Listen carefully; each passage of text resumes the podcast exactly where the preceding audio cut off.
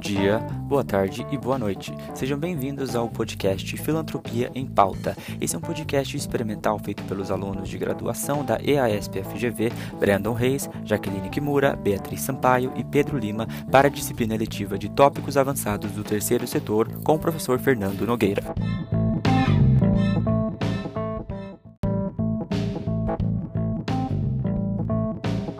Teremos aqui conosco presente como convidada especial a doutora Patrícia Mendonça, professora da IASH USP, cujos temas de pesquisa envolvem as relações entre Estado e sociedade para a implementação de políticas públicas, modelo de parcerias e colaboração, investimento social privado, que é o ISP, e negócios sociais na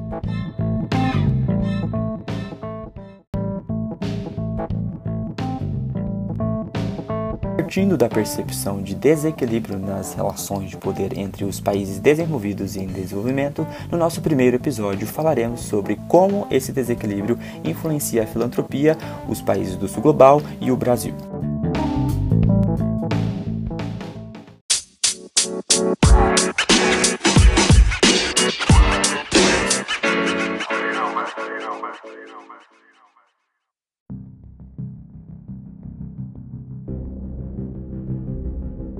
Segundo o IDES, que é o Instituto para o Desenvolvimento do Investimento Social, a filantropia para o desenvolvimento internacional é estimada em aproximadamente 56 bilhões de dólares, onde Reino Unido e Estados Unidos da América são líderes em doações privadas para causas externas.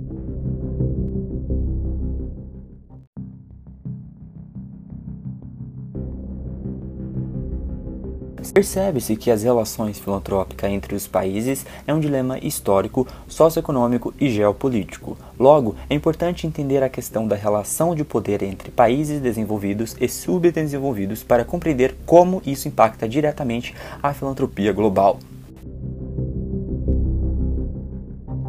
Bem, a gente teve durante muito tempo né, uma espécie de divisão internacional do trabalho na questão da cooperação internacional e das doações, né?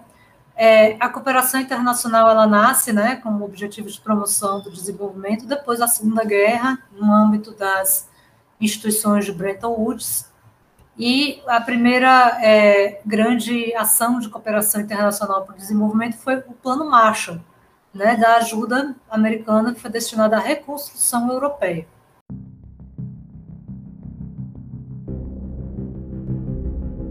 Historicamente, países ricos industrializados europeus e do norte global, como Estados Unidos, Canadá, Reino Unido, Holanda e Suécia, direcionaram a cooperação internacional para países pobres, como algumas nações da América Latina, principalmente a partir da década de 60, durante um período conhecido como mundo bipolar, com Estados Unidos e União Soviética em lados opostos. Assim, a filantropia entre nações não era a troco de nada e muitas vezes vinha acompanhada de exercícios geopolíticos e diplomáticos.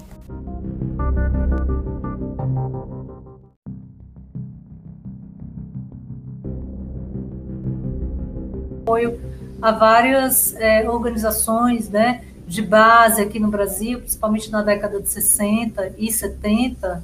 Muitas dessas organizações acabaram se estruturando em movimentos né, sociais, tanto rurais e urbanos, que desaguaram então na, no processo de redemocratização do Brasil. Né? E depois muitas dessas organizações se estruturaram enquanto ONGs aqui no Brasil. Então, é, ocorreu, né? Então, é, que muitas organizações que foram importantes, né, no processo de mobilização e organização social, né, no Brasil, é, não porque elas estavam ali na base, mas porque elas faziam uma ponte entre os movimentos sociais, né, e recursos, elas tiveram um papel fundamental, né? E elas que são duramente atingidas, né, por essa perda, né, dessa cooperação que é, ela, ela vai diminuir bastante, em alguns casos até cessar, né, a partir dos anos 2000.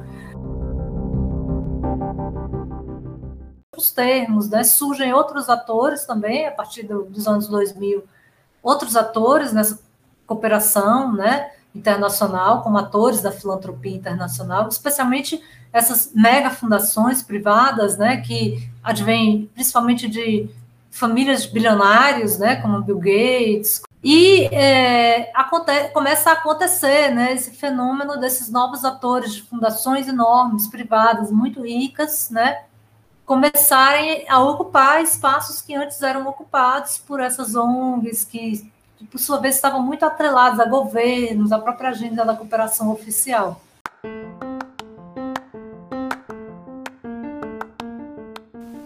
Essa situação global de cooperação internacional passou a mudar com a ascensão de países de renda média, principalmente os BRICS, que passaram a ajudar na cooperação internacional, algo que ficou conhecido como a relação Sul-Sul, tanto por meio do conhecimento técnico quanto por meio de recursos financeiros. Logo, países que até então eram tradicionalmente receptores de recursos internacionais passaram a também a ser doadores para outros países, mesmo que não tenham deixado de ser receptores de recursos de países de renda alta.